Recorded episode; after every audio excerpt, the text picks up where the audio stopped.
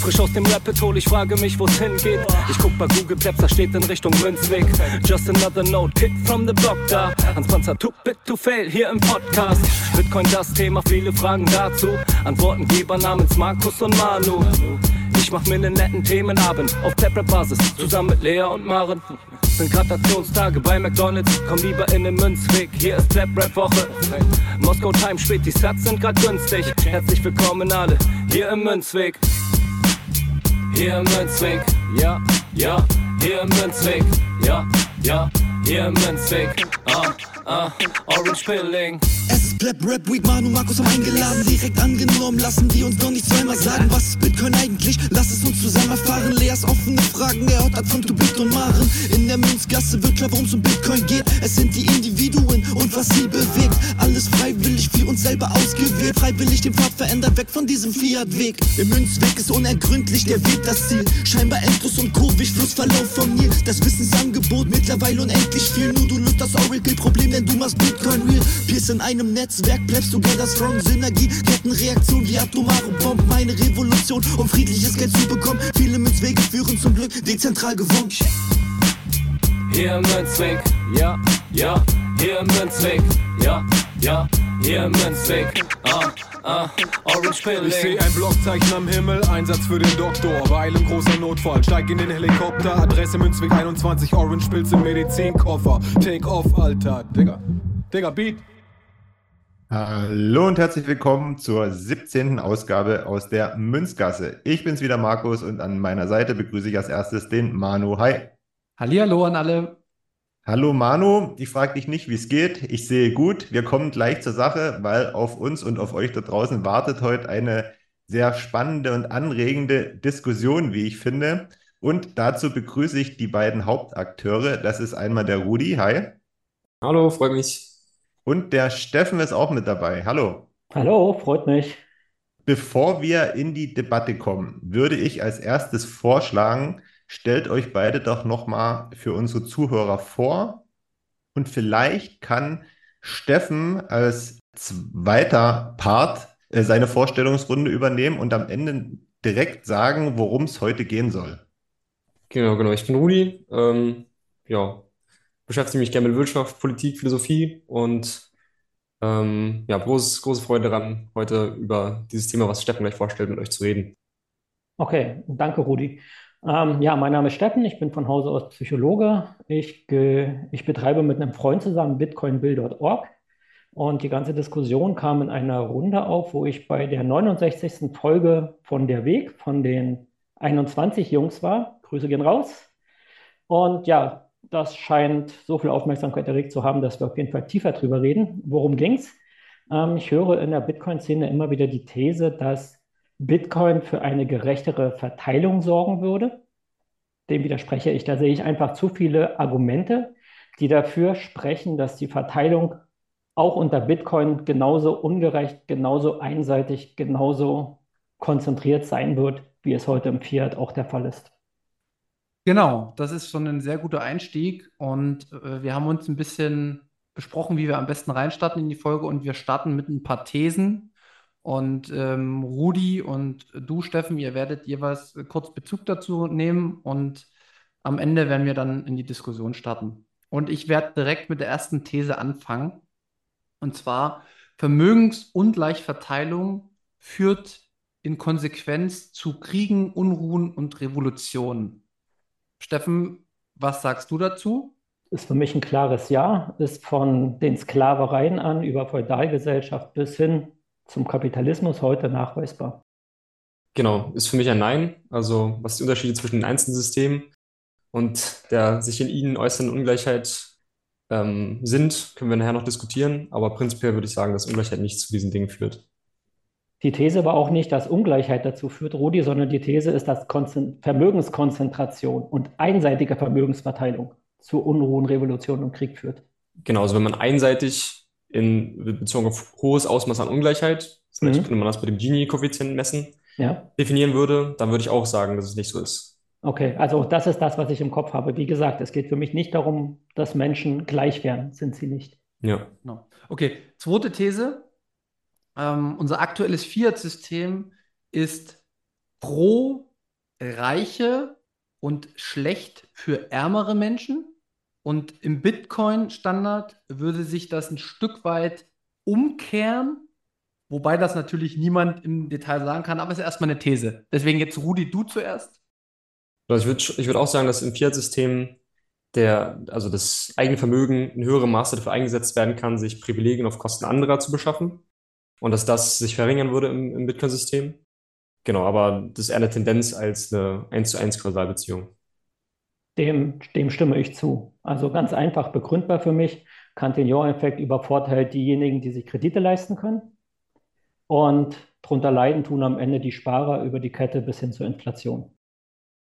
Dann kommen wir doch schon jetzt der Sache noch ein bisschen näher und jetzt müssen wir ein bisschen äh, in die Be Begriffsbestimmung gehen. Und zwar einmal das Schlagwort, wir brauchen Sozialismus und um den nochmal hier einzugrenzen, was genau damit gemeint ist, wir brauchen Gleichheit, Gerechtigkeit, Solidarität und Freiheit. Manu, darf ich noch einmal zurück, weil Rudi hatte nur zu ein, also eigentlich hast du eine Doppelfrage gestellt. Rudi hat nur auf einen Teil Bezug genommen. Und wir haben dann gar nicht drüber geredet, ob Bitcoin für Reiche oder Arme von Vorteil oder nicht Vorteil ist. Ja, okay, mach gedacht, mal. Ja, Mach mal. Also die These lautet, Bitcoin ist weder für Reiche noch für Arme von Vorteil oder Nachteil und dem widerspreche ich. Mein Gedanke ist, dass Bitcoin an anderer Seite wieder einen Freiraum schafft, der den Reichen einen Vorteil verschafft. Logik dahinter ist für mich, ähm, Reiche haben genügend Kapital, um einen Teil davon in Unternehmungen zu stecken. Das heißt, sie schaffen es, ihre Zeit zu multiplizieren, weil ein Unternehmen bedeutet ja nichts anderes, als dass Arbeit auf mehrere Leute verteilt wird, mehrere Leute Wertschöpfung erzeugen können und diese Wertschöpfung dann quasi durch den, zumindest Stand heute, ne, wir müssen immer aus der heutigen Welt denken, oder zumindest denke ich dieses Modell aus der heutigen Welt an dieser Stelle, dass wir eben Unternehmensführer haben, die dann quasi den, den Mehrwert, den die einzelnen Mitarbeiter generieren, absaugen und quasi in ihre eigene Tasche stecken. Das ist quasi an einer Stelle, wo die Bitcoiner, wenn das System so bleibt, Geld verdienen. Auf der anderen Seite schaffen die Mitarbeiter den Mehrwert. Das heißt, diese Produktivitätssteigerung, die in Unternehmen stattfinden, damit sie quasi wettbewerbsfähig bleiben, führt ja dann zu dem, was wir als Deflation bezeichnen unter einem Bitcoin-Standard. Und wenn Unternehmen produktiver werden und damit Bitcoin aufwertet, heißt das ja eigentlich, dass es eine Kollektivleistung ist, die dazu führt, dass deflationär Bitcoin aufwertet, aber wer steckt dann quasi wieder die deflationäre Steigerung des Bitcoin ein? Das sind wieder die, die viele Bitcoin schon auf ihrem, auf ihrem Konto haben. Und wenn du dir das mal gegenüberstellst, so ein, keine Ahnung, lass mal so ein Sparer irgendwie 100.000 Bitcoins rumzuliegen haben und lass mal so ein jemand nur einen Bitcoin rumzuliegen haben, wenn du da eine Produktivitätssteigerung von, ein, von nur einem Prozent hast, kannst du dir ausrechnen, wie viel jeder für sich in die Tasche steckt. Ne? Ersterer steckt 1000 ein, letzterer steckt 100.000 ein. Ja, da Rudi Genau. jetzt nochmal rein, da sehe ich. Genau, also dann äh, starten wir doch direkt sehr tief in die Debatte ein. Ähm, ist mir recht. Also prinzipiell würde ich erstmal zustimmen, dass das Besitzen von vielen Bitcoin ähm, gibt demjenigen, der sie besitzt, natürlich große ökonomische Mittel, die er für, für seine Zwecke einsetzen kann. Also insofern hat derjenige, der mit Bitcoin hat, mehr Mittel, sie für seine Zwecke einzusetzen. Das ja, wohnt der Logik von, von dem Besitzen des, eines Tauschmittels, das wohnt dem einfach inne. Und ähm, bezogen auf, auf die, ja, die Abschöpfung des Mehrwerts, denke ich, dass da Irrtümer drin liegen, die prinzipiell auf, also da denke ich tatsächlich, dass sie auf Marx zurückgehen und dass es Irrtümer sind. Wie die sich genau ausgestalten, da kann ich ja vielleicht auch auf die Folge verweisen, die wir schon mal gemacht haben im Münzweg. Deswegen würde ich viel lieber in diese Deflationsdebatte einsteigen. Also die zugrunde liegende Annahme ist im Endeffekt, dass also wir haben, wir haben Early Adopter, die Bitcoin kaufen, die stacken eben, hoddeln eben und irgendwann sind wir in einem Bitcoin-Standard und dann haben diejenigen, die einen großen Stack haben, einen über, also einen ungerechtfertigten Vorteil sozusagen. Und dem wohnt ja quasi inne, dass ähm, ja durch dieses überproportionale Besitzen der Bitcoins eine nicht effiziente Vermögensverteilung passieren würde, sodass, und das stammt aus diesem Artikel, dass ähm, wenn die Deflationsrate höher wäre als die Kosten dessen, dass der Besitzer der Coins hätte, um seine normalen laufenden Ausgaben zu decken, dann würde er immer und immer reicher werden. Das ist ja sozusagen die, die zugrunde liegende, zu, zugrunde liegende Definition. Und deswegen muss man erstmal nochmal schauen, also was heißt erstmal Deflation, was heißt Inflation und was folgt daraus mit den unterschiedlichen Dingen, die der Besitzer des Bitcoins dann machen kann. Also es gibt die beiden Definitionen. Einmal die klassische Definition nach Geldmengeninflation und Deflation, wo sich eben die Geldmenge verändert. Und die Definition der heutigen Ökonomik nach äh, Veränderung des Preisindexes. Und die These des, des äh, Artikels ist ja, dass wenn Preisdeflation größer ist als die laufenden Kosten des Besitzes der Bitcoin, dann wird er immer und immer reicher und hat sozusagen einen überproportionalen Vorteil. Insofern ist es richtig, dass er, also seine, seine absolute Menge an Bitcoin sinkt er trotzdem, denn er, er muss ja sozusagen verleben, verkauft einen Anteil der Bitcoin, aber wird relativ immer reicher, weil, wie gesagt, die Deflationsrate in Preisen höher ist. Was wäre aber die, die, die Folge? Also der Bitcoiner kann entweder seinen Stack niemals ausgeben. Wenn er niemals ausgibt, gibt, dann wird, äh, werden diese Bitcoin niemals nachfragewirksam und folglich würde es einfach nur dazu führen, dass eine indirekte Subvention aller wäre. Also wir verknappen das Geldangebot unter sonst gleichen Bedingungen würden bei steigender Produktivität, äh, würde die Kaufkraft einer Einheit Bitcoin steigen und es wäre sozusagen eine Subvention an alle anderen, die eben ihre Bitcoin fortlaufend nutzen.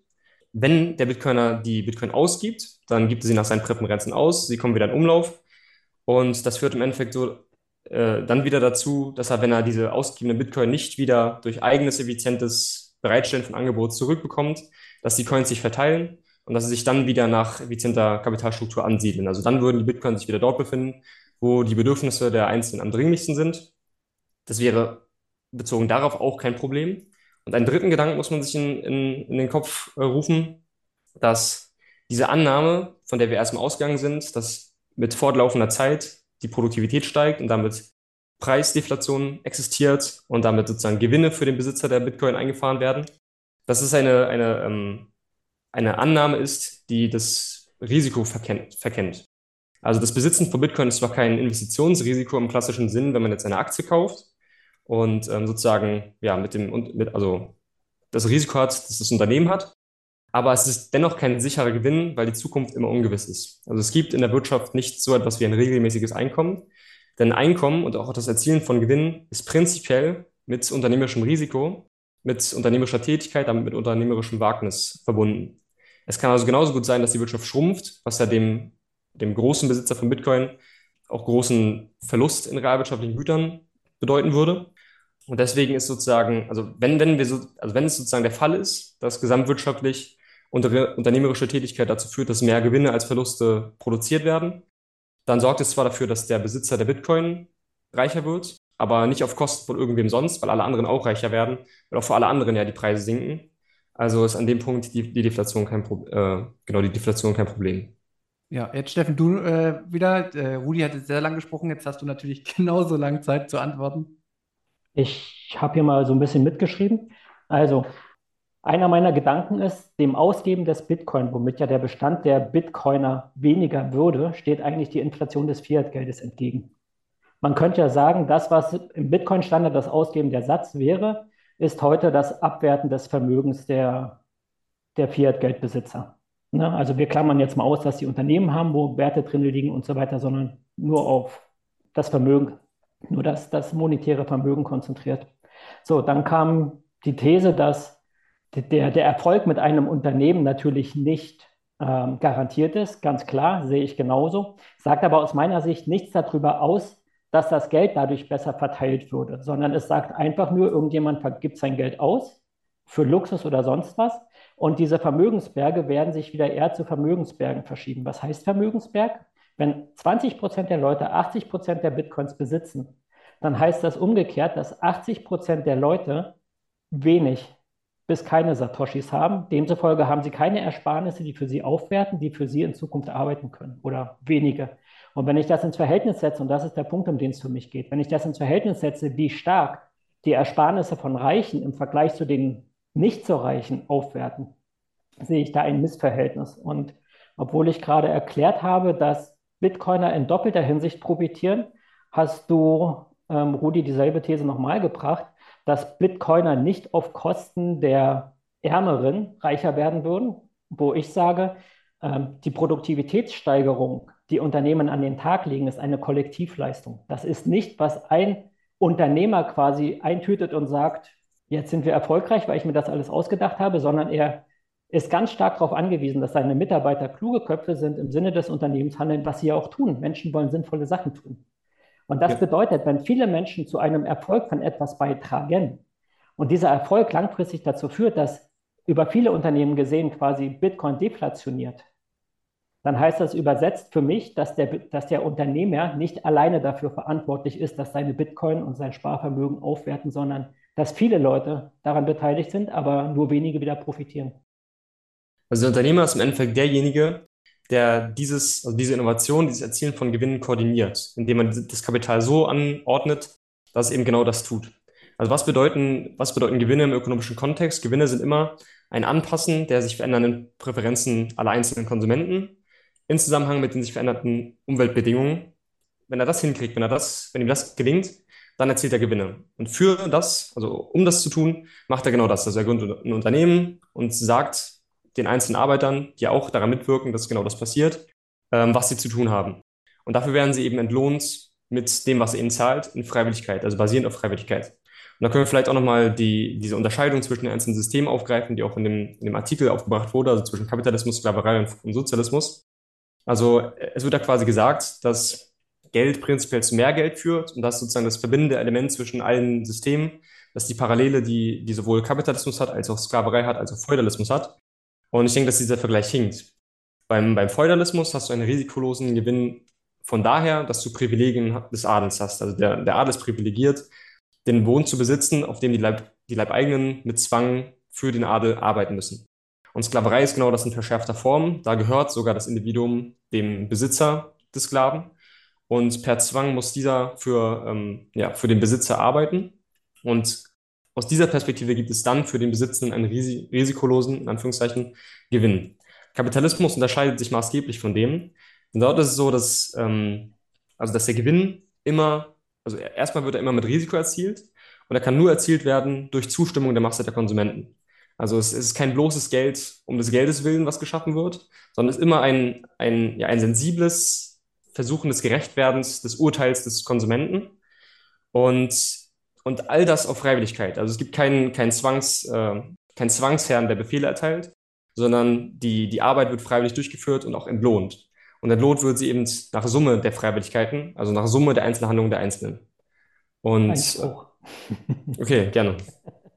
Okay, also ich stelle auch die Freiwilligkeit in einem kapitalistischen System in Frage. Wenn ich mir angucke, wie viel prekär Beschäftigte Stand heute nicht von einem Job leben können, ja, sondern mehrere Jobs ausführen müssen, damit sie ihre Familien einigermaßen über die Runden gehen, kriegen, muss ich sagen, sehe ich nicht diese Freiwilligkeit. Das ist eher so ein, ich muss den Job machen, um Geld zu verdienen. Wenn ich ihn nicht mache, dann habe ich ein massives Problem. Freiwilligkeit ist für mich, wenn ich eine gewisse Grundausstattung für mein Leben habe. Dafür spreche ich von Essen, da spreche ich von einem Dach über dem Kopf, da spreche ich von Kleidung. Ich rede nicht von Luxus. Ich rede nicht davon, dass die Leute auch in Urlaub fahren können und so weiter. Ich rede wirklich nur davon, dass, wenn sie morgen aufstehen, keine Sorgen haben, die ihr Leben betreffen, sondern wirklich ja. nur Sorgen haben im Sinne von, was fange ich mit meinem Leben an? Was halte ich für sinnvoll? Genau, und wenn Unternehmen auf solche mündigen, wirklich freien Menschen treffen, würden viele Unternehmen auch gar nicht den Blödsinn abziehen können. Also Ne, ich rede nur zum Beispiel vom Dieselskandal und so weiter. Es wäre alles gar nicht möglich, weil die Leute nämlich dann die wirklich freie Wahl hätten zu sagen, mache ich nicht mit, für so ein Unternehmen will ich nicht arbeiten. Genau, aber was dieses. Was, du hast noch einen anderen Punkt gehabt, da würde ich auch gerne ganz kurz aufgehen. Du hast unterstellt, dass Unternehmer quasi den Gewinn verdienen würden, weil sie ja quasi das Unternehmen koordinieren. Ich kann dir sagen, Rudi, ich war lange genug selbstständig und meine Realität sah anders aus. Ich habe viel geredet, aber das waren nicht meine Ideen, die ich da immer nur genutzt habe, sondern ich war darauf angewiesen, die Ideen meiner Mitarbeiter herauszukitzeln, um quasi das Unternehmen erfolgreich zu halten.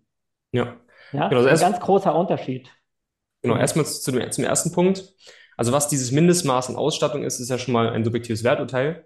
Und dieser, dieser Zwang, der sozusagen die Freiwilligkeit aus deiner Sicht einschränkt, ist eben ein Sachzwang. Und dieser Sachzwang kommt einfach deswegen, weil die Mittel zur Erfüllung der Zwecke prinzipiell knapp sind. Also wir können diesen Sachzwang niemals beseitigen und zwar in keinem System. Diese, diese, der Zwang, dass wir immer essen müssen, dass wir immer leben müssen, der verbleibt. Und den muss man sozusagen als Gesetz betrachten und kann ihn damit nicht zum Objekt der Kritik machen. Er ist, er ist Teil natürlicher Gegebenheiten und, und kann, genau, kann deswegen einfach nicht, nicht kritisiert werden und bezogen auf, auf den Punkt mit dem Unternehmertum. Trotzdem warst du ja derjenige, der beim Herauskizzen der Ideen mit, dein, mit deinem Mittel gehaftet hast. Also du hast ja die Mittel, die du eingesetzt hast für, dein, für deine unternehmerische Tätigkeit, ähm, für die warst du ja verantwortlich und du hast, hättest ja auch, wenn es nicht gut gegangen wäre, also wenn du die Ideen, die du aus deinen ähm, ähm, Mitarbeitern herausgekittet hast, falsch koordiniert hättest, dann hättest du ja auch dafür gehaftet und nicht die Ideengeber.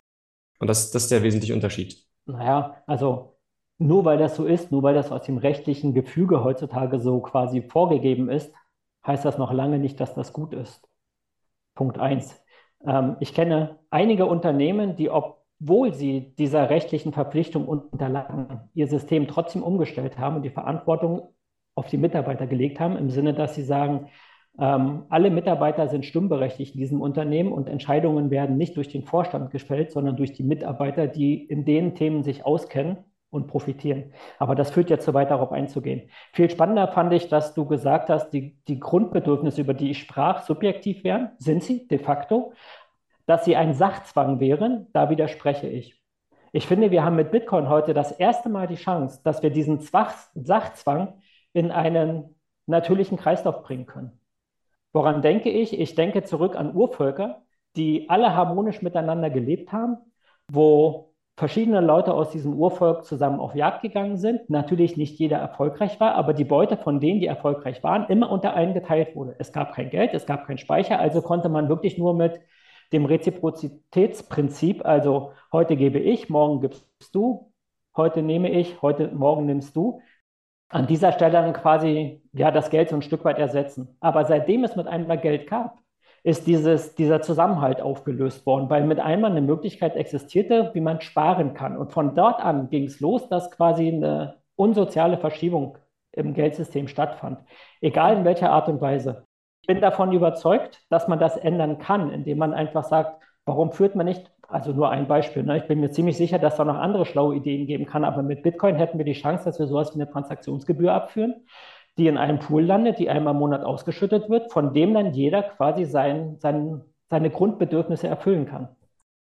Genau, ich bin fest davon, dass es nicht geht und es auch nicht, nicht sein sollte. Also ich finde interessant, dass du gerade diese Kleingesellschaft anführst, denn auch darüber haben wir schon mal in, in einem Podcast gesprochen, dass ähm, diese Verschiebung im Geldsystem, also das Geldsystem existiert überhaupt erst, ab dem die Kleingesellschaft überwunden wurde. Also wir haben die Kleingesellschaft und in dieser Kleingesellschaft funktionieren all diese Prinzipien. Diese soziale Zugehörigkeit regelt das, das Zusammenleben und Moral ist, ja, also moralische Werturteile, die kompatibel sein müssen zwischen den Einzelnen, die sind sozusagen der Kit, der diese kleine Gesellschaft zusammenhält. Und gerade aber, weil wir biologisch gebunden sind an gewisse Grenzen, weil wir eben über diese Kleingruppe heraus mit diesem moralischen Kit nicht agieren können, brauchen wir etwas, das das skalierbar macht. Und was ist das? Na, genau das ist Geld. Denn Geld ermöglicht es eben, diese Sozialbeziehungen ja, in der Art zu skalieren, dass wir uns nicht mehr merken müssen, mit wem wir interagiert haben, und dass wir, dass wir über einen anonymen Mechanismus, nämlich Geld und den Preismechanismus, diesen Handel ja, skalieren und damit auch die Einzelhandlung kompatibel machen, ohne dass wir die Kleingruppe brauchen. Und das, das ist der Punkt, aus warum. Aus meiner Sicht springst du dazu weit, Rudi. Wenn ich Aber mir warum? die Experimente aus den soziologischen Bereichen dazu angucke, mir fällt leider nicht mehr der Name von den Kunos, Kunas, ich weiß leider nicht mehr, wie die hießen. Aber dort war Stand der Sache so, dass halt das Dorf untersucht wurde, bevor es Geld gab und auch untersucht wurde, nachdem es Geld eingeführt wurde. Da war es aber noch keine Großgruppe, die waren noch nicht angegliedert an, den, an die Zivilgesellschaft drumherum, sondern die hatten einfach nur ihr eigenes Geld und es konnte untersucht werden, wie diese Gesellschaft sich quasi dahingehend verändert hat. Das heißt, das, wovon du redest, ne, das Geld quasi ermöglicht, dass wir über, über unsere Kleingruppen hinweg Handeln betreiben können, was ich auch so sehe. Ja? Das heißt nicht, dass dieser Mechanismus, der in diesem Dorf stattfand und aufgrund des Geldes beschleunigt wurde, negiert werden kann. Und der Mechanismus ist, ohne Geld handeln Gruppen sozial, weil sie darauf angewiesen sind, ne, sich gegenseitig zu unterstützen, weil niemand weiß, wer wann erfolgreich sein wird. Aber alle ja. wissen, als große Gruppe werden wir gemeinsam erfolgreich sein. Und ob du das, das heute bist oder du, ist völlig egal. Ja. Und mit Geld hast du das nicht mehr, weil nämlich jeder in der Gruppe mit einmal die Chance hat, für sich zu sparen und es ihm völlig egal ist, ob andere Leute in dieser Gruppe quasi, ob es ihnen gut oder schlecht geht. Ich stimme also, dir zu. Ich stimme dir zu. extrem gesprochen. Ich stimme dir zu. Also ich denke Gut. auch, dass, dass dieses Prinzip des Marktmechanismus in der Kleingruppe kaum Sinn ergibt. Also deswegen handeln wir auch nicht am, am Familientisch, sondern äh, alle kaufen für alle äh, das Essen ein und wir sozialisieren uns untereinander. Und der, das Argument aber, warum Geld zur Skalierung führt, ist, ist eigentlich ein biologisches. weil wir eben nicht in der Lage sind, über mehr als 150 Menschen, das ist ungefähr die, die Anzahl, die wir an sozialen Kontakten vom Gehirn her wirklich kennen können und einschätzen können. Und das ist auch ungefähr die Anzahl von Menschen, die, also von den ersten äh, ja, Stammesgruppen, die, die man nachweisen kann, dass, dass wir über diese, über diese Menge an Menschen, die wir kennen, hinaus keine Sozialbeziehungen pflegen können, die so tiefgreifend gehen, dass wir kompatibles Handeln und, und soziale Interaktionen möglich machen. Und deswegen brauchen wir, den, wir das Geld. Also wir brauchen das Geld nicht, um innerhalb der Kleingruppe die, das soziale Gefüge zu verbessern. Moment, um, darum geht es auch gar nicht, Rudi. Es geht nicht darum, ob man das soziale Gefüge in der Kleingruppe verbessern möchte, sondern die Aussage dieser Untersuchungen, dieser Soziologen ist, Dorf ohne Geld verhält sich mit Geld ganz anders. Das ist die einzige Richtig. Aussage. Die Skalierung, ja, von der du redest, die kommt ja erst später dazu. Ja, aber es ist, Richtig, doch, es ist doch auch nur ein, ein Experiment, erstens. Und, und zweitens kann man das doch in der Gesamtbetrachtung der Welt nicht auf dieses eine kleine Dorf zurück verziehen, weißt du? Also du nimmst ja jetzt gerade ein Experiment, wo ein Dorf von 150 Leuten Geld eingeführt wurde, wo es vorher noch gar nicht, wo es vorher kein Geld gab, und du sagst, das hat zu schlechten Auswirkungen geführt. Das ist fairer deine Punkt, These. Manu, fairer Punkt. Ich gebe dir noch andere Experimente, ne, damit wir da so mal ein bisschen reinkommen. Fangen wir mit dem Gewissheitseffekt an. Es ist natürlich ein fairer Punkt zu sagen, auf einem Experiment kann man sich das alles nicht begründen. Klar, bin ich bei dir. Deswegen habe ich angefangen, weiterzusuchen. Die, die Frage ist ja, warum ist Geld entstanden? Warum hat der Mensch überhaupt erst Geld für sich genutzt? Und es gab ja anscheinend das Bedürfnis von den Menschen, etwas wie Geld zu schaffen. Und das hat der Rudi gerade aufgeführt, warum genau. das entstanden ist. Also wir, wir, machen so, das, was du, du gerade getan hast, du hast gesagt, okay, wir haben diese soziologischen Untersuchungen, die, von denen du sprichst. Wir haben die Kleingruppe, da gab es Gesellschaften mit Geld und ohne Geld. Und mit Geld innerhalb dieser Kleingruppe hat das zu Handlungen geführt, die unsozial waren, nach dem Kontext, wie es eben vor, vor der Einführung des Geldes war. Fair, fair nee, point. Ohne Geld waren sie sozial. Genau, genau, das, das hast du ja gesagt. Genau. Und das, was du jetzt gemacht hast, ist, du folgerst daraus, dass aufgrund dieses Effektes innerhalb der Kleingruppe die Verwendung des Geldes in der Großgesellschaft ja zu sozialen Problemen führt.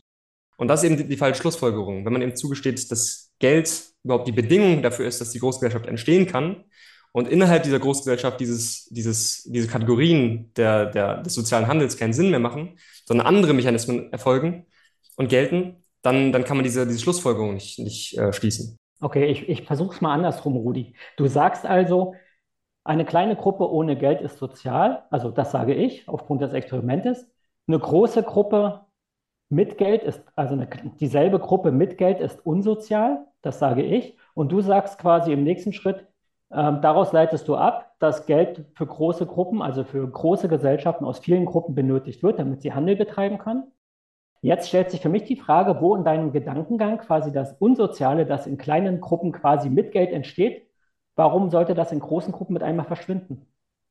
Weil, diese, weil dieses Interagieren in sozialen Kontexten in der Großgesellschaft gar nicht stattfindet. Also ich kenne nicht 80 Millionen deutsche Menschen. Ich habe keine Beziehung Moment, zu 80 ich, Millionen deutschen Menschen. Das beantwortet aber nicht die Frage, warum das Unsoziale verschwinden soll. Das heißt nur, du fügst eine Anonymität ein. Aber du es gibt das Soziale nicht. nicht. Es gibt das Soziale in diesen genau. Kontexten genau. nicht. Richtig. Ja doch, also, Menschen sind sozial von ihrer ja. Art und Weise her. Richtig, innerhalb ihrer Kleingruppe haben sie genau. also da, da finden diese sozialen Beziehungen überhaupt erst statt. Guck aber mal, außerhalb wir kennen uns hier alle nicht und trotzdem führen wir ein Gespräch zusammen. Ja, ja, das natürlich. ist etwas sozial begründetes und wir machen das auch nicht für Geld. Wir machen das einfach nur, weil wir Austausch lieben. Genau. Das größte Glücksgefühl bei Menschen ist Kommunikation, so ganz nebenbei, ne? Richtig. Richtig. Wir kommunizieren innerhalb von, also unser Geist, also mein Geist trifft auf deinen Geist und wir haben eine soziale Beziehung untereinander, weil wir jetzt dieses Gespräch führen. Aber das passiert ja nicht in gleichem Maße mit 80 Millionen deutschen Menschen in der Großgesellschaft oder mit 7 Milliarden auf der Welt. Also was, was ist dann dieser, was ist dann der Mechanismus, der ermöglicht, dass die sieben Milliarden Menschen auf einmal zusammenleben, obwohl sie das gar nicht können? Also epistemologisch nicht, ontologisch nicht. Wir, wir können überhaupt diese Sozialbeziehung überhaupt gar nicht durchführen. Was, was, was ist der Mechanismus, der dann trotzdem unsere Handlung kompatibel macht? Und das ist eben Geld. Das, das schafft Geld. Das, Rudi, das stellt keiner in Frage. Ich, ich stelle deine These in Frage, dass die Ungerechtigkeit, die in kleinen Gruppen mit Geld entsteht, bei den großen Gruppen, also über viele Gruppen hinweg, mit Geld mit einmal sich in Luft auflöst. Das ist der Punkt, um den es für mich geht.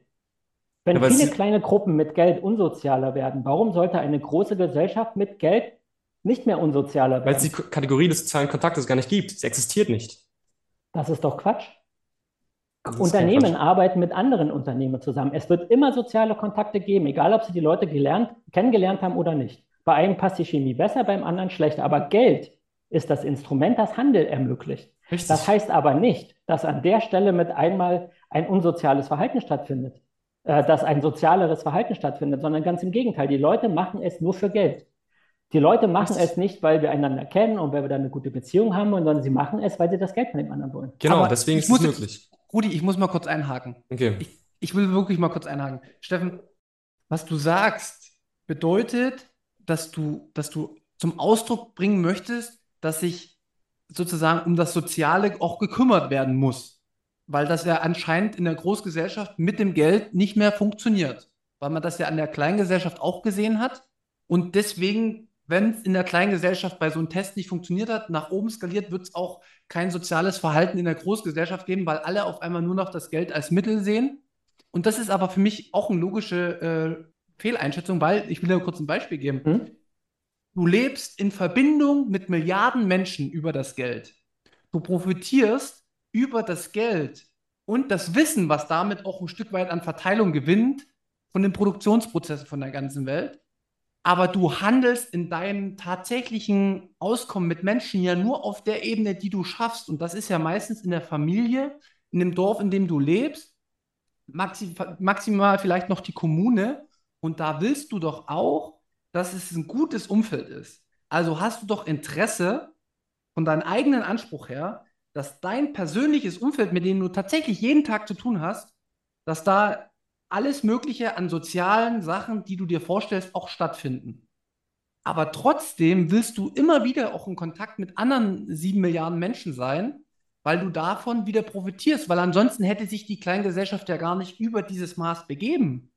Wenn es für die alle schlechter gewesen wäre, Manu, das ist doch gar nicht der Punkt. Das Doch. Geld dazu führt, dass wir alle miteinander Handel betreiben können, ist ungenommen der Punkt. Meine Kritik lautet, bezogen jetzt auf diese eine Sache, auf dieses eine, auf diese eine Verhaltensbeobachtung, dass Geld zu einem asozialen Verhalten in kleinen Gruppen führt und dieses asoziale Verhalten sich in großen Gruppen dann fortsetzt, weil mit Geld natürlich über diese Gruppe hinaus mit anderen Gruppen Handel betrieben werden kann. Und das sollte man sich jetzt auch nicht vorstellen, so nach dem Motto, einer versucht den anderen zu betrügen. Ich bin schon davon überzeugt, dass Menschen von ihrer Grundausrichtung her eigentlich in den meisten Fällen positiv gesonnen sind, aber selbst unsere Politiker, die immer das Beste für uns wollen, führen nicht immer zu den besten Ergebnissen oder kommen nicht immer zu den besten Ergebnissen. Und so ist das mit dem Geld halt auch. Die Unternehmen, die wollen Geld verdienen, klar, das ist ihr Job. Manche davon sind deutlich erfolgreicher, siehe Apple an, die schaffen einen Haufen Geld zur Seite und auf diese Art und Weise wird es immer Unternehmen geben, die deutlich mehr Geld zur Seite schaffen, als das der Normalsterbliche hinkriegen kann. Und das ist der Punkt, um den es für mich geht. Geld führt zu einem asozialen Verhalten, weil natürlich ein Unternehmen für sich denkt und nicht für andere. Und das merkst du auch, wenn du in ein Unternehmen reingehst. Guckst du dir Unternehmen von innen an, dann haben die Geschäftsbereiche. Jeder Geschäftsbereich bekommt eine gewisse Menge an Geld. Und diese Geschäftsbereiche arbeiten gegeneinander, wenn es nämlich die Interessen im Sinne ihres firmeninternen Geldes betrifft. Geld ist jeder soziale, jener soziale Koordinationsmechanismus, der anstelle der sozialen Normen tritt, die vorher das soziale Zusammenleben in der Kleingruppe koordiniert haben, damit man mehr als diese Kleingruppe, ähm, also eine Gesellschaft realisieren kann, die größer ist als diese Kleingruppe. Und das ist der Punkt. Rudi, haben wir, haben wir jetzt schon fünfmal gesagt. Ja, das ist, Sehr gut. ist richtig. Aber wie gesagt, nochmal, das ist nicht der Punkt, um den es geht. Ich fühle mich nicht verstanden. Der Punkt, Der- um der den es für mich geht, ist, wenn du Geld in eine Gruppe einführst, führt es zu unsozialem Verhalten. Und du konntest mir bisher nicht deutlich machen, warum dieses unsoziale Verhalten dann über diese Gruppen hinaus, wenn verschiedene Gruppen miteinander Handel betreiben, mit einmal verschwinden soll. Geld tritt anstelle dieses sozialen Verhältnisses, damit es es Geld größer kann nicht anstelle von einem sozialen Verhältnis treten. Doch, es muss, nicht. es muss, es geht nicht anders. Also wir können biologisch maximal ungefähr 150 Menschen tatsächlich kennen und mit denen eine soziale Beziehung führen. Also ich kann für 150 Menschen einschätzen und darüber hinaus ist mein Gehirn nicht dazu in der Lage. Und wie schaffen wir es jetzt, wie schaffen wir es jetzt trotz dieser biologischen Grenze, die wir haben? Wir unterliegen dieser biologischen Grenze aufgrund natürlicher Gegebenheiten. Wie schaffen wir es trotzdem, die Gesellschaft skali zu skalieren zu, zu jener Gesellschaft, in der wir eben leben, zu einer Großgesellschaft? Das, Gut, das ich schlage Punkt. vor, wir kommen zum nächsten Punkt, weil ein Uneinigkeit ist ja auch in Ordnung. Nee, aber, aber Okay. Steffen, ich, ich will tatsächlich nochmal, wenn du sagst, du fühlst dich unverstanden, dann fühlt ich mich hier als äh, Moderator ähm, nicht richtig platziert, weil dann den Punkt will ich schon doch jetzt auch nochmal ausarbeiten, weil, weil erstens haben wir die Zeit und zweitens äh, machen wir den Podcast genau, glaube ich, um an diesen Punkt ranzukommen. machen wir es doch mal umgedreht. Drehen wir es doch mal rum. Mhm. Schaffen wir doch mal das Geld ab. Weil du sagst, wenn Geld in einer kleinen Gesellschaft, wenn es eingeführt ist, zu Problemen führt, schaffen wir Geld jetzt ab auf der ganzen Welt. Und schauen wir mal, weil das, das würde um, im Umkehrschluss bedeuten, dass das deine Lösung ist. Aber was schafft denn die kleine Gesellschaft dann nicht mehr? Nochmal, dass die Gesellschaft Geld braucht, um im großen Stil skalieren zu können, ist außer Frage. Das ist genau das, was Rudi jetzt zum gefühlt fünften Mal erzählt hat. Ja, bin ich dabei, unterschreibe ich. Das ist nicht der Punkt, um den es für mich geht. Der Punkt, um den es für mich geht, ist, wenn ich eine Gesellschaft habe, ein kleines, eine kleine Gruppe, die ohne Geld agiert, dann ist sie darauf angewiesen, durch Gefälligkeiten sich gegenseitig zu unterstützen. Hey, ich habe heute das Tier erlegt, kannst bei mir mitessen, weil du ja leider Pech hattest. Morgen werde ich wahrscheinlich vielleicht mal wieder Pech haben, dann kommst, dann, dann setze ich mich an deinen Tisch. Und genau das würde auch wieder passieren, wenn du in dieser kleinen Gruppe das Geld abschaffst. Aber dadurch, dass Geld in dieser kleinen Gruppe eingeführt wurde, führte es zwangsläufig dazu, dass die Leute ein Speichermedium hatten und das, was vorher die Gefallen waren, ne, so, ich setze dich an, dein, an deinen Tisch, du setzt dich an meinen Tisch, diese Gefallen wurden durch den Werkspeicher Geld quasi aufgesaugt. Sie waren nicht mehr darauf angewiesen, sich gegenseitig Gefallen zu tun, sondern sie konnten die Waren des anderen kaufen. Das ist für mich ein großer Unterschied. Und danach kommt dann eigentlich erst eure Story, von der ihr die ganze Zeit erzählt, dass Geld über die Gesellschaften skaliert, viele Gruppen zusammenbringt und Handel zwischen Gruppen und so weiter ermöglicht. Ja, richtig, völlig richtig. Aber der Punkt ist, dass Geld zu einem asozialen Verhalten führt. Warum ist es ein Problem? Ein Problem ist es, weil dieses asoziale Verhalten auch dann dazu führt, dass die Leute anfangen, ihr Geld zu horten, um sich die Vorteile weiter zu verschaffen. Also ne, Geld ist Macht. Das ist einer dieser Punkte, will ich jetzt gar nicht weiter darauf einführen. Ich würde es gerne mit dem Gewissheitseffekt weiter begründen, warum diese Ungleichverteilung, diese Extremverteilung zugunsten weniger sich immer wieder fortsetzen wird. Also es gibt verschiedene Dinge, die mir da einfallen. Das eine ist der Gewissheitseffekt, das andere ist ähm, was ist mein Wertspeicher? Auch das spielt eine Rolle. Und zum Dritten halt die Zuckersimulation, die ich ja auch schon vorher geteilt habe. Fangen wir mit dem Gewissheitseffekt an. Schaut man sich an, wie Menschen funktionieren, gibt es ein interessantes Phänomen. Dinge, die unsicher für uns sind, so nach dem Motto, die Chance im Lotto zu gewinnen ist total klein, dann überbewerten wir quasi die Erfolgswahrscheinlichkeit wohingegen Dinge, die fast sicher sind für uns, wie zum Beispiel, ich bin superreich und die Chance ist wirklich extrem klein, dass ich jemals wieder arm werden kann, die werden wiederum unterschätzt von der Wahrscheinlichkeit her. So, das heißt, reiche Leute, ähm, also eine These der Bitcoiner lautet ja, dass reiche Leute gerne geben würden ne, und damit das Geld sich auch wieder besser verteilen würde. Dieser Gewissheitseffekt spricht dagegen. Je mehr Geld jemand hat, desto höher ist sein, sein gefühltes Risiko, diese Werte wieder zu verlieren. Und demzufolge ähm, tun sie sich auch deutlich schwerer damit, ihr Geld quasi zu spenden und rauszugeben. Und die Spendenstatistiken zeigen das interessanterweise. Wenn man sich anguckt, wer mehr spendet, ob die Reichen oder die Armen, im Verhältnis zu ihrem Einkommen, dann spenden die Armen 2% ihres Einkommens und die Reichen spenden 1%. Und das ist der Punkt, um den es für mich geht. Geld genau. konzentriert genau. sich. Genau, da sind wir genau bei dem, was du gesagt hast, bei diesem Hortungseffekt, der aus diesen Effekten, die du gerade geschildert hast, ausgelöst wird.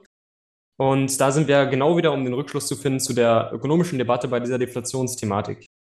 Ja, da haben wir die Punkte auch schon gebracht, dass wenn Bitcoiner es niemals ausgeben würden, das heißt bis in alle Ewigkeiten horten, würde es niemals nachfragewirksam werden, wäre also eine indirekte Subvention für alle anderen, die Bitcoin nee, nutzen als Geld. Nicht für alle anderen, sondern nur für die, die mehr haben.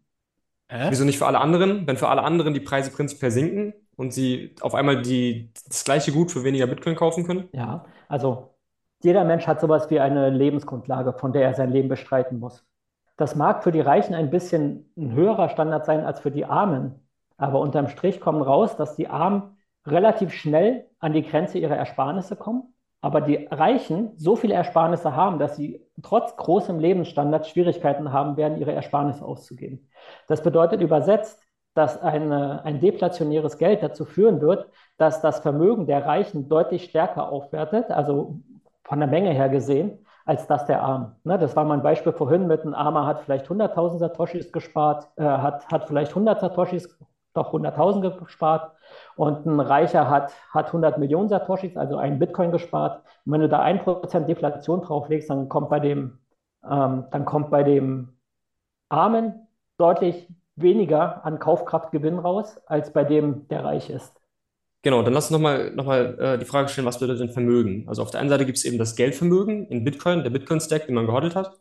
Und es gibt das Anlagevermögen, was man in Unternehmen gesteckt hat. Also wenn man jetzt die heutigen Vermögensverhältnisse anschaut von, von den Reichen, dann ist der Großteil nicht in, in Geldvermögen, sondern in Anlagevermögen.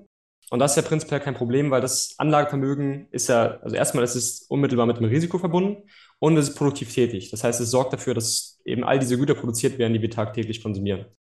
Und das, das Geldvermögen ist ja sozusagen das, was du, also was du gehortet nennst. Und da kommen wir dann wieder zu den, zu den Rückschlüssen, die wir eben hatten, dass wenn es ewig gehortet werden würde, wäre es egal. Wenn es ausgegeben würde, wäre es auch egal, weil dann verteilt es sich wieder nach eben genau dieser effizienten Kapitalstruktur, die sich daran ergibt, wie die Konsumenten die Werturteile fällen. Und wenn es im Anlagenvermögen ist, ist es gerade nicht schlecht, weil dann ist erstmal mit der Produktivitätigkeit verbunden und es kann auch, kann auch unter dem Gesichtspunkt nicht, nicht leistungslos oder nicht, nicht überproportional ähm, gut für die Reichen sein, weil es ja auch unmittelbar mit dem Risiko verbunden ist, dem, dem unternehmerische Tätigkeit innewohnt. Ja, soweit die Argumente. Ähm, dem habe ich vorhin, den, dem habe ich einfach entgegenzusetzen, dass diejenigen, die Unternehmen haben, das ist ja eine Art von Sachvermögen, ne, was quasi produktiv tätig ist und Geld quasi für das Unternehmen, für den Unternehmer, äh, das Geld für den Unternehmer vermehrt, ähm, der Unternehmer auf die Art und Weise doppelt profitiert, wo die Mitarbeiter nur einfach profitieren. Die Mitarbeiter kriegen ihr Geld, ihr Gehalt ausbezahlt. Wenn sie Glück haben, können sie davon eine Kleinigkeit sparen. So ein Unternehmer, für den es richtig gut läuft, also ich denke jetzt wirklich an so Dimensionen wie Apple oder Microsoft, die können so viel Geld zur Seite legen, dass die 1% Deflation eine so dermaßen voluminöse Aufwertung mit sich bringt, dass sie es sich leisten können, immer weitere Projekte, immer weitere Unternehmungen zu starten und damit die Chance haben, immer mehr Geld zu generieren. Äh, man, man verkennt bei dieser Überlegung die Unsicherheit. Also man muss den Unternehmer als, also als jemanden verstehen, der Unsicherheit absorbiert. Der, der normale Mitarbeiter gliedert sozusagen Unsicherheit seines eigenen Lebens aus an den Unternehmer, der fortlaufend dem Risiko unterworfen ist. Und der Unternehmer nimmt diese Unsicherheit auf sich, haftet mit dieser, haftet unter dieser Unsicherheit und hat dadurch unter Umständen, wenn es ihm gelingt, höhere Gewinne. Aber wenn es ihm nicht gelingt, dann verliert er eben seine komplette Existenz, geht pleite und hat größere Probleme als der Arbeitnehmer, der, wenn er seinen Job verliert, woanders anfangen kann zu arbeiten. Völlig korrekt, Rudi. Und wenn du dir mal die VC-Branche anguckst, da weiß man mittlerweile, dass von zehn Projekten, die sie finanzieren, so zwei, drei, vier Projekte scheitern, zwei, drei Projekte ungefähr das reinbringen, was sie gekostet haben und der Rest aber so dermaßen viel mehr reinbringt, als dass die anderen Projekte quasi nichtig sind. Und genauso gibt es Statistiken von Startups, wo ein Unternehmen glückt, eins macht plus minus null und acht gehen pleite. Also das ist also von, von zehn insgesamt. Und was mir gerade auffällt, wirklich, Steffen, das muss ich, äh, will ich nochmal kurz aus der Perspektive von außen betrachtet. Mhm. In Denken bist du im aktuellen System. Aber wir sprechen ja eigentlich darüber, wie das im Bitcoin-System wäre. Und ich, ich, ich, ich stelle mal eine These auf, dass die Begrenztheit von Bitcoin bei dir noch nicht ähm, Einzug erhalten hat, was das im Umkehrschluss tatsächlich bedeutet. Ich will es kurz ausführen, mal mit einem Beispiel, um das plastisch zu machen, weil du hast Microsoft genannt, du hast Apple genannt. Und ich bringe jetzt mal äh, das Beispiel Amazon. Amazon ist über viele, viele, viele Jahre oder Tesla auch durch Kredite überhaupt erstmal am Laufen gehalten worden. Also da wurde sehr, sehr viel Geld reingesteckt über Jahrzehnte, sodass die sich tatsächlich auch, ähm, weil sie am schnellsten am Geld sozusagen waren, das ist wieder der sogenannte Cantillon-Effekt, zumindest ist das für mich da auch sichtbar, und konnte expandieren, groß werden, auf eine Größe, wie wir es noch nie zuvor hatten. Und ich stelle absolut in Ab, ich, ich stelle es wirklich in, in, in Frage, ob solche Firmen überhaupt im, im Bitcoin-Standard entstehen könnten, weil es benötigt ja auch immer die Nachfrage. Und die Nachfrageseite wird im Fiat-System immer extrem durch Politik und durch diesen Cantillon-Effekt nach vorn getrieben. Deswegen, das, was du als große Firmen jetzt in deinem Denken hast, das kann ich total verstehen und da, da gehe ich auch mit. Und da sind jetzt bestimmt auch ganz viele Anreizsysteme, die aufgrund des Systems entstanden sind. Das hat aber aus meiner Sicht nichts damit zu tun, mit dem, was wir vielleicht in einem System sehen, wenn wir begrenztes Geld haben, weil dann sinkt ja auch die Nachfrage. Verstehst du, wenn sich Geld konzentriert irgendwo immer, immer mehr und die Menschen natürlich gucken als erstes auf, auf Nahrung, auf, auf, auf das, was sie tatsächlich brauchen, dann ist für zusätzliche Konsumgüter oder Luxusgüter oder fortschrittliche Dinge gar kein Platz, sondern nur, wenn wieder mehr im Umlauf ist oder die, die Bedürfnisse danach da sind, dann entsteht die Nachfrage und so kann doch erst dann wieder eine Firma wachsen. Oder sehe ich Natürlich, das falsch? dass die Welt sich was, was, also wie formuliere ich das? Dass nicht mehr so viel Quatsch gekauft werden wird unter einem Bitcoin-Standard, da sind wir uns einig. Würdest du, ich, ich mache es jetzt mal wirklich ganz spitz, würdest du behaupten, aufgrund deines Vergleiches, so wie es heute extrem große, extrem vermögende Firmen gibt, dass es im Bitcoin-Standard keine vermögenden Firmen geben wird Doch. im Vergleich zu der Menge an Bitcoin, die es gibt? Doch, wird es, wird es. Siehst aber du? Und das ist für mich der, das ist der Punkt, um den es für mich geht. Es geht nicht für mich um die absolute Menge des Geldes. Es geht Genau. für mich darum, dass es welche geben wird, die deutlich mehr haben als die meisten. aber die sind gewollt, die sind gewollt, weil es die Menschen wollten. Die wollten das Produkt. Und ich gehe ja noch mal ein bisschen politisch auch noch rein. Wir können heute gar nicht erahnen, welche ähm, Markträume überhaupt entstanden sind aufgrund des Fiat-Systems, wo Markträume geschaffen wurden für Länder, durch Zwang zum Beispiel auch, durch Kriege und weiß ich was, um Absatzmärkte auch zu schaffen, was man vielleicht in Zukunft gar nicht mehr so sehen wird, weil der einzelne Bürger, das Individuum an sich, wird eine viel größere Entscheidungsrolle haben und die kann einfach nicht durch neues Geld, die, dieses Ausmaß des Handelns kann nicht ersetzt werden durch neu geschaffenes Geld. Verstehst du, wie ich das meine? Ja, verstehe ich. Also wie gesagt, wir sind uns an dieser Stelle auch einig. Und nochmal, das ist für mich nicht der Punkt. Der Punkt für mich ist, dass es eine Ungleichverteilung geben wird. Das ist der Punkt, gegen den ich argumentiere. Und zwar eine ganz massive. So. Und du hast Genau, diese gesagt, Ungleichheit in erwächst einem- aus der Unterschiedlichkeit der Menschen. Exakt, das ist schön zu hören. Wie gesagt, die Grundthese, die ich im Bitcoiner-Kreis total oft höre, ist, dass Bitcoin zu einer fairen Verteilung von Bit, also des Geldes führen wird. Und Ja. dem widerspreche ich. Das glaube Genau. ich nicht. Das Okay. halte ich für ein Märchen. Genau, und Für ein- Fairness ist ein komplett subjektiver. Begriff, genauso wie Gerechtigkeit. Also Fairness und Gerechtigkeit sind subjektive Werturteile, die jeder Mensch für sich fällt. Wir haben also auf der Erde 8 Milliarden Gerechtigkeitsvorstellungen und Fairnessvorstellungen. Und die Bitcoiner verfechten ja sozusagen ihre Fairnessvorstellung. Ich sag mal, dass ein Großteil der Bitcoiner Fairness als die am Markt effiziente Verteilung sieht. Und diese würde es meiner Meinung nach, vielleicht auch mal aus meiner Meinung nach, unter einem Bitcoin-Standard geben. Das, das ist genau das, was ich sage. Und jeder, Aber- der mir erzählt, dass Bitcoin für eine fairere Verteilung des Geldes sorgt, dem widerspreche ich. Ja, aber was ist denn fairer, wenn es acht Milliarden unterschiedliche äh, Begriffe von Fairness gibt? Okay, das bringt uns wieder zu unserer Eingangsfrage zurück. Meine, meine Grundthese lautet nach wie vor, dass die Kriege, Unruhen, Revolutionen, die wir hatten, eigentlich aus einer Ungleichverteilung entsprungen sind. Ne? Nehmen wir die Sklaven. Die Sklaven hatten nichts. Die hatten als einziges hatten sie ihr Leben. Und das ist die massivste, extremste Form der Ungleichverteilung, die du haben kannst. Andere, ne, die Herren von denen hatten nicht nur ihr Leben, sondern sie hatten auch Wohlstand, mit dem sie ihr Leben bestreiten konnten. Die Sklaven hatten ihr Leben und mussten darum tagtäglich kämpfen. Ne, mit dem Ende der Sklaverei war das erledigt. In der Feudalgesellschaft hat sich dann das nächste System gedacht, hm, okay, also Leben dürfen wir nicht mehr besitzen, was können wir jetzt besitzen?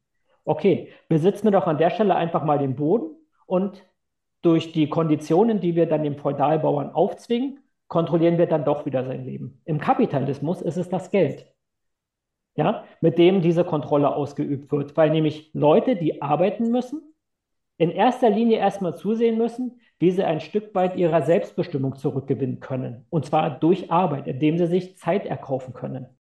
Jemand, der reich ist, hat dieses Problem nicht. Der hat ein so dickes Polster, dass er mit seiner Selbstbestimmung ganz genau überlegen kann, was er damit macht. Er hat Zeit, sich fortzubilden. Er hat Zeit, Probleme zu entdecken. Er hat Zeit, Marktlücken zu entdecken und auf die Art und Weise seine Erfolgschance deutlich stärker zu steigern, als es jeder Mitarbeiter, äh, der auf ein Gehalt angewiesen ist, jemals machen könnte. Aber es ist kein Machtverhältnis im Kontext von Feudalismus oder, oder, oder Sklaverei, weil sein Reichtum ist immer gemessen an dem Urteil der Konsumenten. Wenn die Konsumenten sich auf, von einem Tag auf den anderen anders entscheiden und sagen, dass Pro- äh, dein, sein Unternehmen jetzt ineffizient ist, weil es nicht mehr genau das tut, was die Konsumenten ihm faktisch diktieren durch ihre Werturteile, dann ist er nicht mehr reich. Das, das, ist kein, das ist keine absolute Macht gegeben durch das Geld, mit der, mit dem er anderen Menschen Dinge aufzwingen kann. Doch, ist es, weil es Startvorteile verschafft. Die massive Unterschiede herstellen. Jemand, der ein Sachbearbeiter ist oder generell jemand, der in einer Firma arbeitet, um seinen Lebensunterhalt zu bestreiten, hat gar nicht die Kapazität zu gucken, wie er mehr Geld verdienen könnte. Die einzige Chance, die es für ihn gibt, ist quasi Karriere in der Firma zu machen. Wohingegen Aber jemand, der extrem viel Geld hat, sich sehr genau Märkte angucken kann und damit quasi seine Chance, abgesehen von den ganzen Spielchen, die mit Geld auch noch möglich sind, wie ich kaufe Konkurrenten und so weiter auf, ähm, seine Erfolgschancen deutlich steigern kann.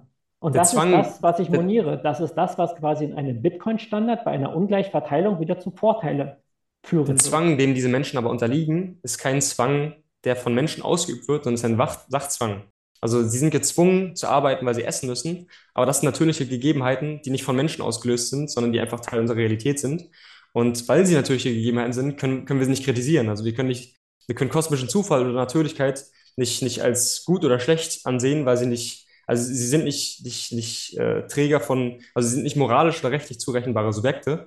Die sind, also wir, wir können sie nicht als gut oder schlecht einschätzen, weil sie einfach gegeben sind. Das behauptest du. Und ich behaupte, dass man das verändern kann. Es muss nicht gegeben sein. Das ist, als würde man sagen, ich kritisiere, dass du, dass du blonde Haare hast oder schwarze Haare hast. Das macht keinen Sinn. Genauso kann, genauso kann ich nicht kritisieren, dass du gern Arzt oder Fischer werden willst. Stimmt nicht, stimmt nicht, stimmt nicht, stimmt definitiv nicht.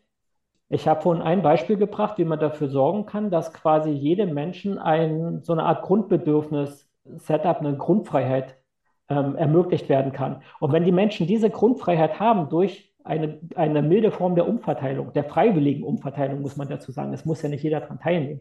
Aber wenn die Leute bereit sind, einen Teil ihres, ihrer Ausgaben quasi ne, im Sinne einer Transaktionsgebühr in einen Pool fließen zu lassen, der einmal im Monat unter allen Teilnehmern aufgeteilt wird, dann gibt es so etwas, was man vielleicht als bedingungsloses Grundeinkommen bezeichnen könnte. Nochmal, dieser Pool, der wird schwanken. Das wird nicht immer derselbe, der, dieselbe Menge sein, die du damit leisten kannst. Aber was du schaffst, ist die Freiheit für jeden Menschen darüber zu entscheiden, was er mit seiner Lebenszeit tatsächlich anfängt.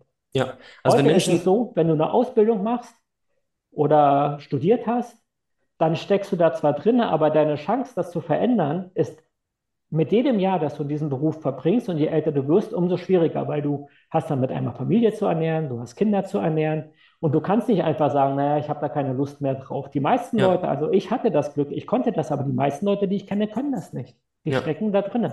Genau, aber, aber der, der Sachzwang verbleibt ja. Also wenn sich, wenn sich ein Großteil der Menschen dazu entscheidet, wir geben jetzt freiwillig unser Geld, damit wir andere Menschen von diesen Sachzwängen befreien oder diesen Sachzwang mindern bei anderen Menschen, dann ist ja was, was Gutes und auch was, wo ich, wo ich gern auch, äh, also das, was ich gut finde.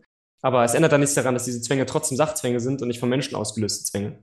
Also keine ja, Zwänge, die dem Kapitalismus inwohnen, sondern, sondern Zwänge, die der grundlegenden Gegebenheit, dass, dass wir knappe Güter haben für, für unendliche Zwecke, die wir Menschen uns setzen, die, diese Bedingung bleibt ja. Oder diese Gegebenheit bleibt ja. Ein Stück die Ressourcen der Welt sind doch beschränkt, Steffen. Ja, also wie gesagt, an der Stelle gebe ich ihm recht, aber ähm, die Frage ist ja, wie, wie hart wir diesen Sachzwang auslegen müssen. Müssen wir diesen Sachzwang wirklich so hart auslegen, dass wir sagen, ähm, das Geld wird sich immer konzentrieren, davon bin ich überzeugt. Es wird immer bei wenigen Leuten die meiste Summe des Geldes liegen. Oder wollen wir nicht lieber sagen, hm, aber, Steffen, wieso, im Kapitalismus, im Kapitalismus wieso helfen so, wir den anderen nicht, durch entsprechende Mechaniken ihnen den Freiraum zu geben und damit dann auch noch wirkliche Kreativität freizusetzen? Bin ich, bin ich d'accord. Also, also im Kapitalismus ist es so, also es wird immer ungleiche Vermögensverteilung geben.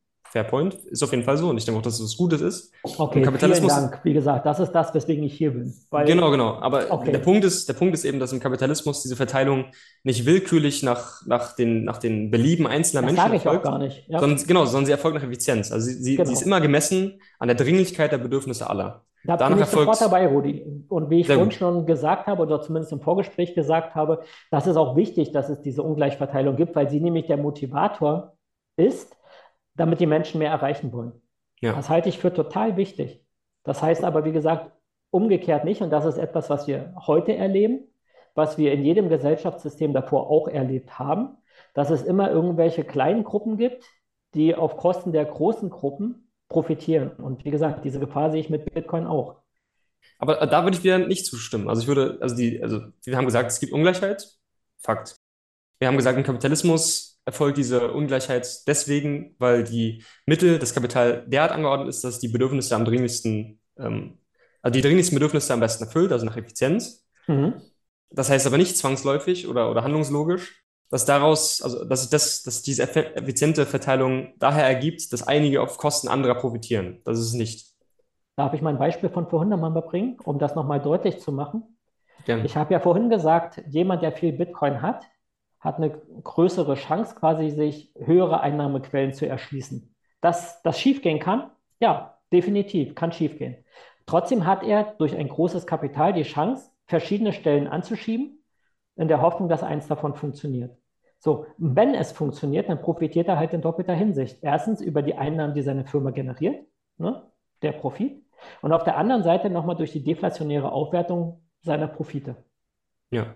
ja? Genau, also, also, also. Und das ist etwas, was die, was die Ärmeren eben nicht haben. Und genau, also, also wir schauen es nochmal an. Also er profitiert einmal ja durch die unternehmerischen Gewinne, hast du gesagt.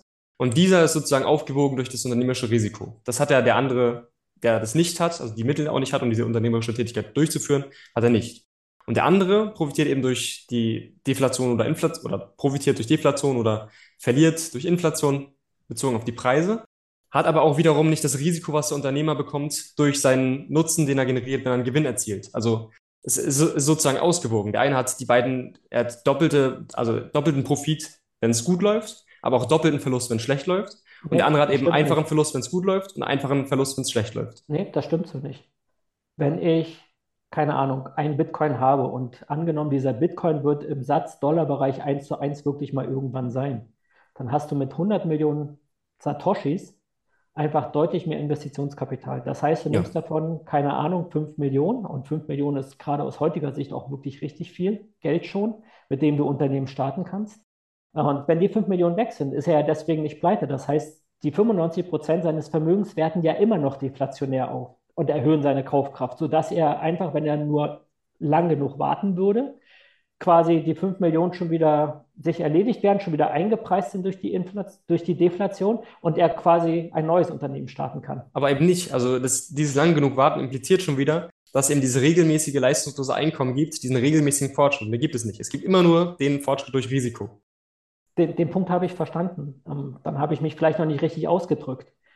Der Punkt ist, dass jemand, der ein großes Vermögen hat und wirklich nur einen Bruchteil davon investiert, dass der Großteil des Vermögens immer noch stärker aufwertet von der Kaufkraft, von der Gesamtkaufkraft her, als das, was ein, was ein Armer mit seinem kleinen Vermögen an Ersparnissen aufwerten lassen kann.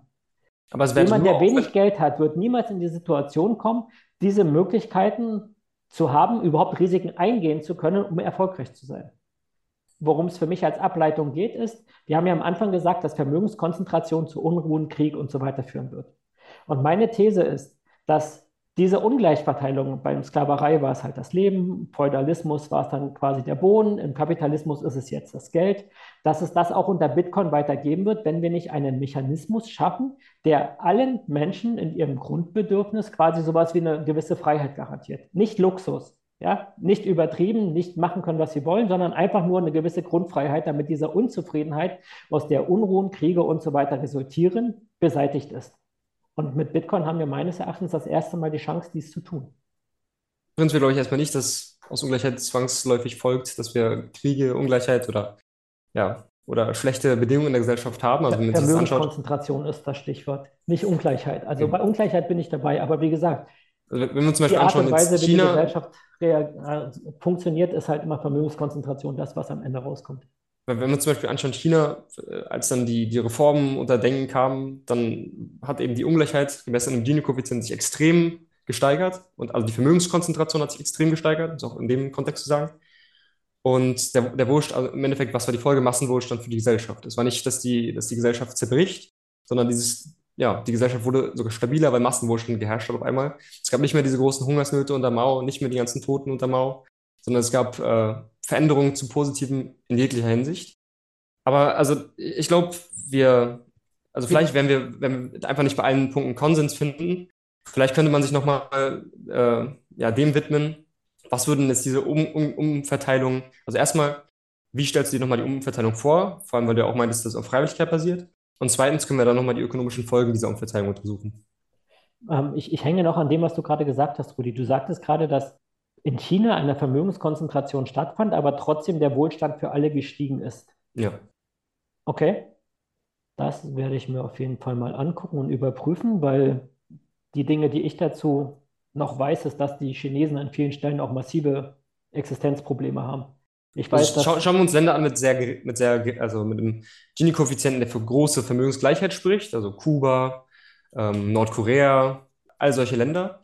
Und dann schauen wir uns an, wie ist das Wohlstandslevel dort. Und dann schauen wir uns an Länder, die wirtschaftlich sehr frei sind, also ja, Schweiz, dementsprechend auch einen hohen Gini-Koeffizienten haben, und schauen uns das Wohlstandslevel und die Stabilität der Gesellschaft dort an. Und dann, dann, dann werden wir finden, dass, dass Gesellschaften, denen die wirtschaftliche Freiheit garantiert ist, die folglich zu ökonomischer Ungleichheit führt, was ja zwangsläufig gleichbedeutend ist mit einer gewissen Vermögenskonzentration, dass diese Gesellschaften sehr wohlständig sind, sehr stabil und ähm, genau, also dass man zumindest sagen kann, also das, das muss man zugestehen, dass man zumindest sagen kann, dass ökonomische Ungleichheit nicht zu, zu Revolutionen, Leid etc. führt. Ihr wisst, dass das für den Feudalismus am Anfang auch galt? Dass der Feudalismus am Anfang auch ein Fortschritt, eine deutliche Verbesserung war, die nach hinten rum gekippt ist?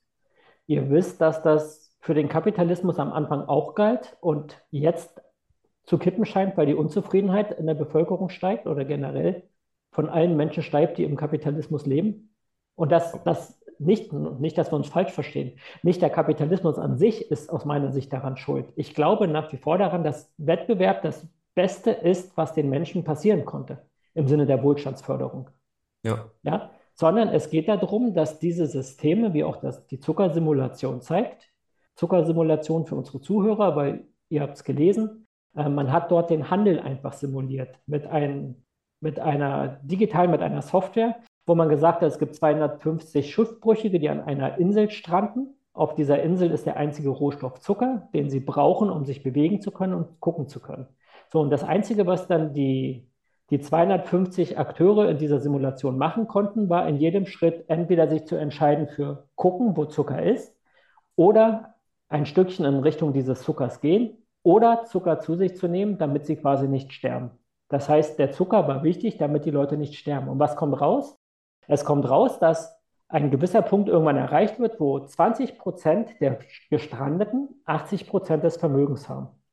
So, und das Interessante an dieser Simulation ist aus meiner Sicht, dass sie irgendwann immer weitere Variablen reingenommen haben. Sie haben eine Familie dazugenommen, also mit Nachwuchs und so weiter. Ähm, es wurde Handel eingeführt, es wurde ein Kreditsystem eingeführt. Alles das hat nur die Dynamik des Systems erhöht, aber das Ergebnis war immer das gleiche. Das Vermögen konzentriert sich bei wenigen. Genau, aber da, da ähm, fällt es einem Irrtum äh, zum Opfer, denke ich. Und das eben diese, diese Annahme, dass Wirtschaft ein Nullsummspiel ist. Also diese, diese Annahme, dass wir haben, wir haben Betrag X von Vermögen oder von, von Gütern oder was auch immer. Und der wird dann verteilt auf alle Menschen. Und dann ist sozusagen die Verteilung gesetzt und fertig. Und diese, diese Annahme des Nullsummspiels basiert eben auf dem Irrtum von, von, von objektiven Werten von Gütern. Also dass wir einen objektiven Wert haben von Gütern und auch diesen objektiven Wert es zu verteilen gilt. Und das ist eben bei Wirtschaft nicht so. Es gibt immer nur subjektive Wertschätzung von Einzelgütern und im Tausch steigert sich der Wert aller, trotz dessen, dass, dass, dass die Anzahl, also die, die, die Güterverteilung ändert sich und damit steigert sich der, also der, der subjektive Wert aller, obwohl die objektive Menge an Gütern gleich ist. Aber interessanterweise führt es doch nicht dazu, dass Vermögen mit einmal eher gleich verteilt sind irgendwann, sondern was passiert ist, dass diejenigen, die viel Vermögen haben, vielleicht ihr Vermögen über die Zeit verlieren. Es gibt ja die ganzen Statistiken, die da zeigen, dass nach der ersten Generation die erste Nachfolgegeneration schon 70 Prozent des Vermögens verjubelt hat. Ne? Aber trotzdem zeigen die Statistiken ja nicht, dass dann quasi die ärmeren Leute davon profitieren, sondern es gibt nur einfach neue Superreiche. Das heißt, diejenigen, die wenig Geld haben, die, die eher in der Nähe des Existenzminimums leben, die haben nach wie vor dieselbe Unfreiheit. Das ist doch jetzt wieder unser jetziges System und das, der, der Prozess des Geldschöpfens wer, welcher sich in langer Zeit auswirkt, natürlich zu denen, die die Produktionsmittel haben und die in allen Assetklassen schon vorhanden sind, weil da natürlich das neue Geld durch Konsum reinfließt. Mein also das Fehler, ist doch. Ähm, ich hätte vielleicht noch ergänzen sollen, Manu, dass diese Zuckersimulation von unendlich Zucker ausgeht, also so wie die Rohstoffe auf unserer Welt. Also es wird ja schon seit Ewigkeiten gesagt, dass das Öl irgendwann versiegt, dass keine Ahnung, Kupfer irgendwann weg ist und so weiter. Ist ja alles nicht der Fall. Und die Zuckersimulation geht auch davon aus, dass der Zucker immer nachwächst. Ähm, wenn ich das zusammennehme, leben wir in einer Welt, wo ich persönlich von ausgehe, dass die Rohstoffe nicht versiegen werden, aber Geld quasi das Medium ist, mit dem ich meine Werte sichern kann über einen langen Zeitraum. Denn wer sagt mir denn, dass Zucker oder Kupfer oder was auch immer in zehn Jahren immer noch so gefragt sein wird? Deswegen ist es nicht so sinnvoll, seine Werte in Zucker zu speichern. Aber eins ist ganz sicher, im Geld und gerade in Bitcoin werden die Werte immer vorhanden bleiben, weil Geld wird immer gebraucht werden, um den Tausch, den Handel zwischen Menschen zu ermöglichen. Ich weiß noch nicht so richtig, also ich persönlich weiß nicht, wie wir weitermachen sollen. Vielleicht sehe ich es auch falsch. Ich weiß nicht, was du sagst, Markus. Du hast ja jetzt die Unterhaltung die ganze Zeit mitgehört. Ich habe den Eindruck, dass wir uns in einer ja, sogenannten Sackgasse befinden, weil wir auf einen bestimmten Punkt nicht zueinander kommen.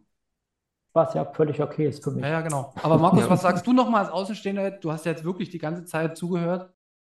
Ja, und das auch absichtlich, weil ich niemanden irgendwie Recht oder Unrecht geben wollte, sondern den, den Dingen und Diskussionen einfach freien Lauf lassen wollte. Ich glaube, mit äh, Rudi und Steffen prallen auch so zwei unterschiedliche Ausgangspunkte aufeinander, behaupte ich jetzt einfach mal.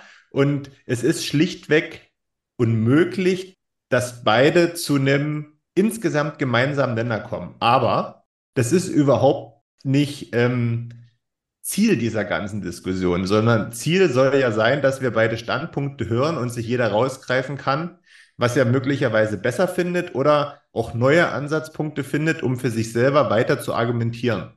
Deswegen würde ich auch nicht von einer Sackgasse sprechen, sondern ich würde das einfach komplett offen lassen, weil wir uns auch gar nicht anmaßen können, wer von beiden schlussendlich recht hat. Aus dem einfachen Grund, ähm, welche Sichtweise am Ende der Realität in 20, 30, 50, 100 Jahren am nächsten kommt, das wird einfach die Zeit zeigen. Das können wir jetzt hier nicht äh, bestimmen. Genau, wir können ja, wir können ja quasi um, also für den Hörer, der sich selbst noch ein, ein Meinungsbild bilden möchte, können wir nochmal darauf verweisen. Also einerseits können wir in den Shownotes äh, den Artikel verlinken, der ein Teil des Narratives ist, was Steffen eben vertritt.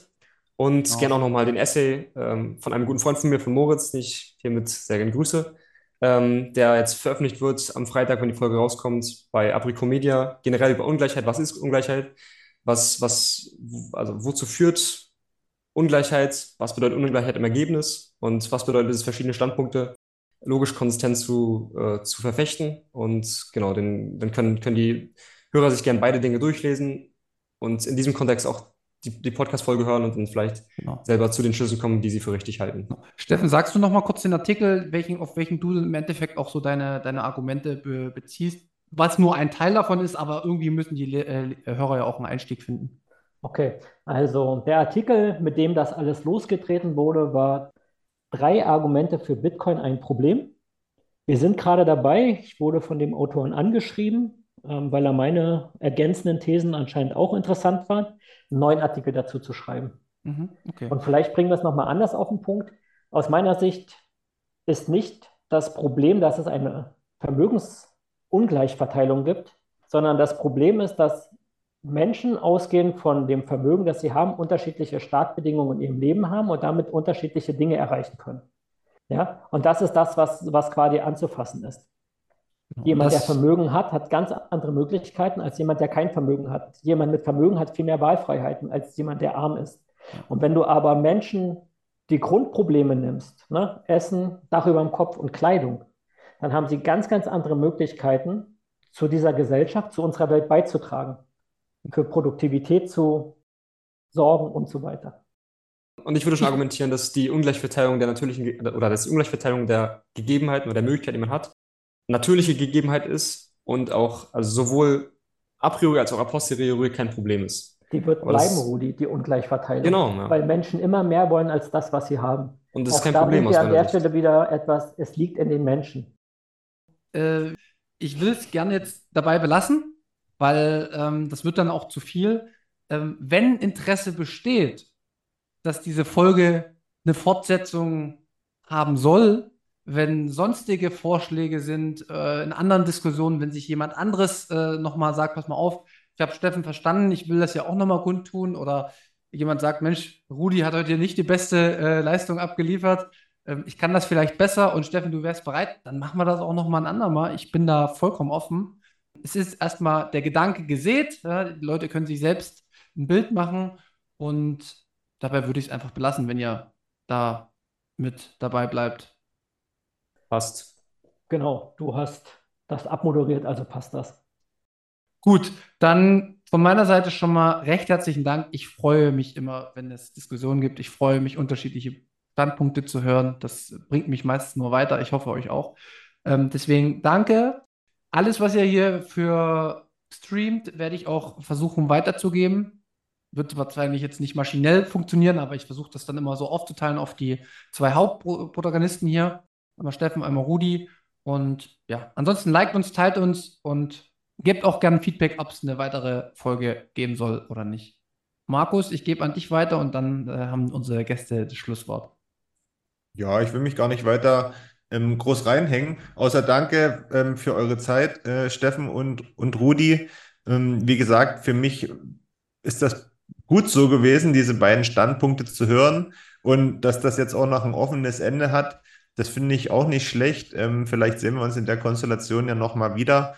Ähm, ich finde dieses offene Ende sogar ganz gut, weil ich nämlich auch an alle Bitcoiner nur appellieren kann, offen zu bleiben und, und jetzt nicht, weil man sich 100.000, 10.000 Stunden mit Bitcoin beschäftigt hat, nur auf das zu pochen, was man jetzt daraus gehört hat, ähm, sondern sich eben auch den anderen Standpunkten offen äh, gegenüber zu zeigen, weil es kann immer irgendwo ein kleiner Fakt dabei sein, den man noch nicht für sich irgendwo ähm, herausgelesen hat und den man dann irgendwie weiterspinnen kann. Also offen bleiben, neugierig bleiben. Danke euch beiden, ihr habt das letzte Wort. Ähm, ja, also ich will mich auch bedanken, dass ich hier sein durfte. Für mich haben offene Diskussionen prinzipiell schon Wert, auch wenn man jetzt nicht in allen Punkten übereinstimmt am Ende. Und am besten oder am, am Ende gehen wir alle davon aus, dass der Zuhörer vernunftbegabt ist und für sich selbst das beste Urteil fällt. Und deswegen bin ich einfach nur dankbar, dass ich da sein durfte. Und ja, sag ciao. Ja, von meiner Seite auch vielen Dank. Ähm, es hat mich sehr gefreut, mit euch in Austausch zu gehen, weil mein Ziel ist ja in der Tat, meine eigenen Thesen zu überprüfen. Ich hoffe, ich habe den Zuhörern den einen oder anderen Gedanken mitgeben können, warum Vermögenskonzentration im System unserer Gesellschaft, im System unseres Zusammenlebens liegt und weniger am Geld hängt. Vielen Dank.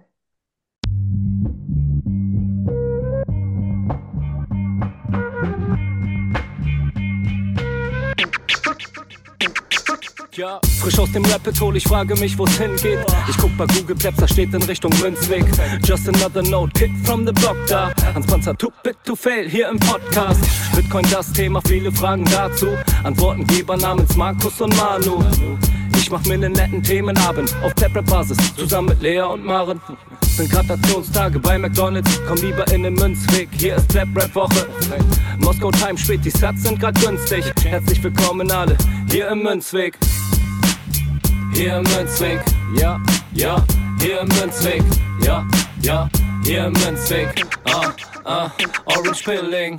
Es ist Pleb, Rap, Weed, Manu, Markus haben eingeladen, direkt angenommen. Lassen die uns noch nicht zweimal sagen, was ist Bitcoin eigentlich? Lass es uns zusammen erfahren. Leas offene Fragen, er haut von Tubit und Maren. In der Münzgasse wird klar, worum es um Bitcoin geht. Es sind die Individuen und was sie bewegt. Alles freiwillig für uns selber ausgewählt. Freiwillig den Pfad verändert, weg von diesem Fiat-Weg. Der Münzweg ist unergründlich, der Weg das Ziel. Scheinbar endlos und kurvig, Flussverlauf von Nil. Das Wissensangebot mittlerweile unendlich viel. Nur du löst das Oracle-Problem, denn du machst Bitcoin real. Pierce in einem Netzwerk, bleibst together strong. Synergie, Kettenreaktion wie atomare Bomben. Meine Revolution, um friedliches Geld zu bekommen. Viele Münzwege führen zum Glück dezentral gewonnen.